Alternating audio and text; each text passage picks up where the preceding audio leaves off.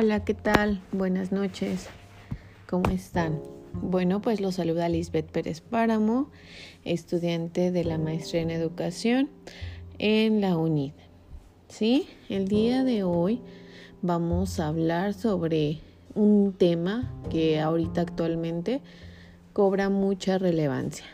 ¿Saben de qué se trata? Pues sí, todo esto em, está relacionado con las competencias pedagógicas de investigación, evaluativas y pedagógicas en los ambientes virtuales de aprendizaje.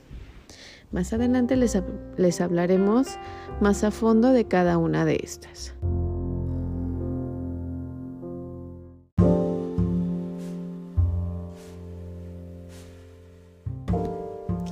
Bueno, pues como ya les comenté, el día de hoy vamos a hablar sobre las competencias docentes que debemos de trabajar, de, tener nosotros los docentes para trabajar en los ambientes virtuales de aprendizaje.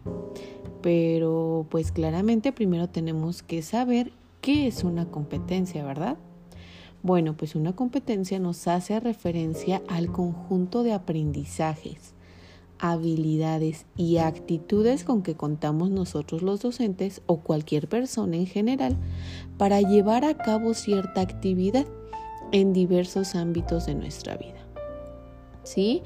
Eh, hablando pues más específicamente de nosotros en estos ambientes virtuales, pues eh, lo manejamos como eh, la necesidad de saber manejar estas diversas tecnologías que tenemos hoy en día, cómo poder explotarlas, cómo enseñar a nuestros estudiantes eh, a usarlas y a que trabajen con ellas, ¿verdad? A relacionarnos. Y por supuesto, pues eh, todo esto favoreciendo un ambiente colaborativo, de confianza, que generen conocimiento, que promovamos las habilidades de los estudiantes y que nos permitan organizarnos y planificar la elaboración de estos proyectos formativos que hemos venido trabajando.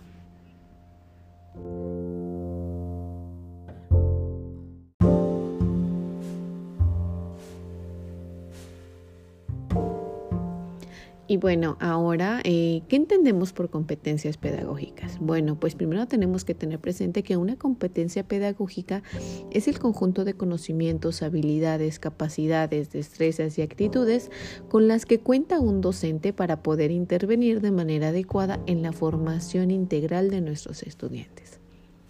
O sea que nos referimos a la capacidad que tenemos para desarrollar todo el proceso de enseñanza-aprendizaje en este tipo de entornos.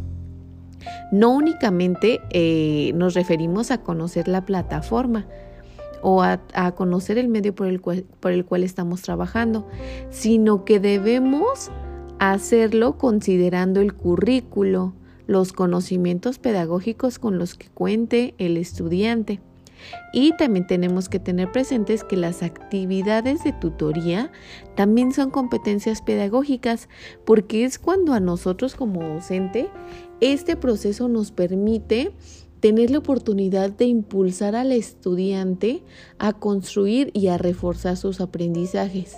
Y claro, también a conocer sus áreas de oportunidad. Entonces, esta competencia es sumamente importante, no la olviden, competencias pedagógicas.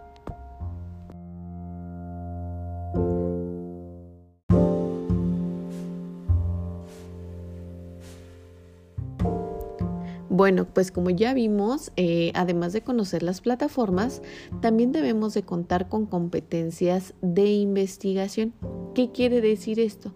Pues que debemos de tener la capacidad de buscar información y de utilizarla de manera crítica a manera que pueda desempeñarse satisfactoriamente y que garanticen al estudiante un acceso a información confiable y que los contenidos sean relevantes, interactivos y sobre todo confiables.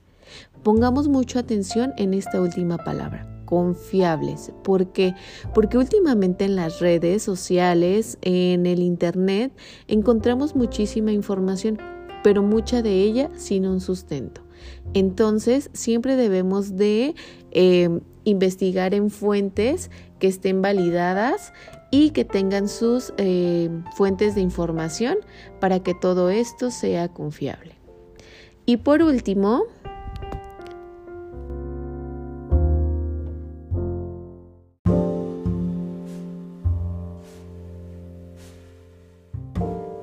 Y por último, pero no menos importante, encontramos las competencias evaluativas, que como su nombre lo dice, pues tiene que ver con la evaluación.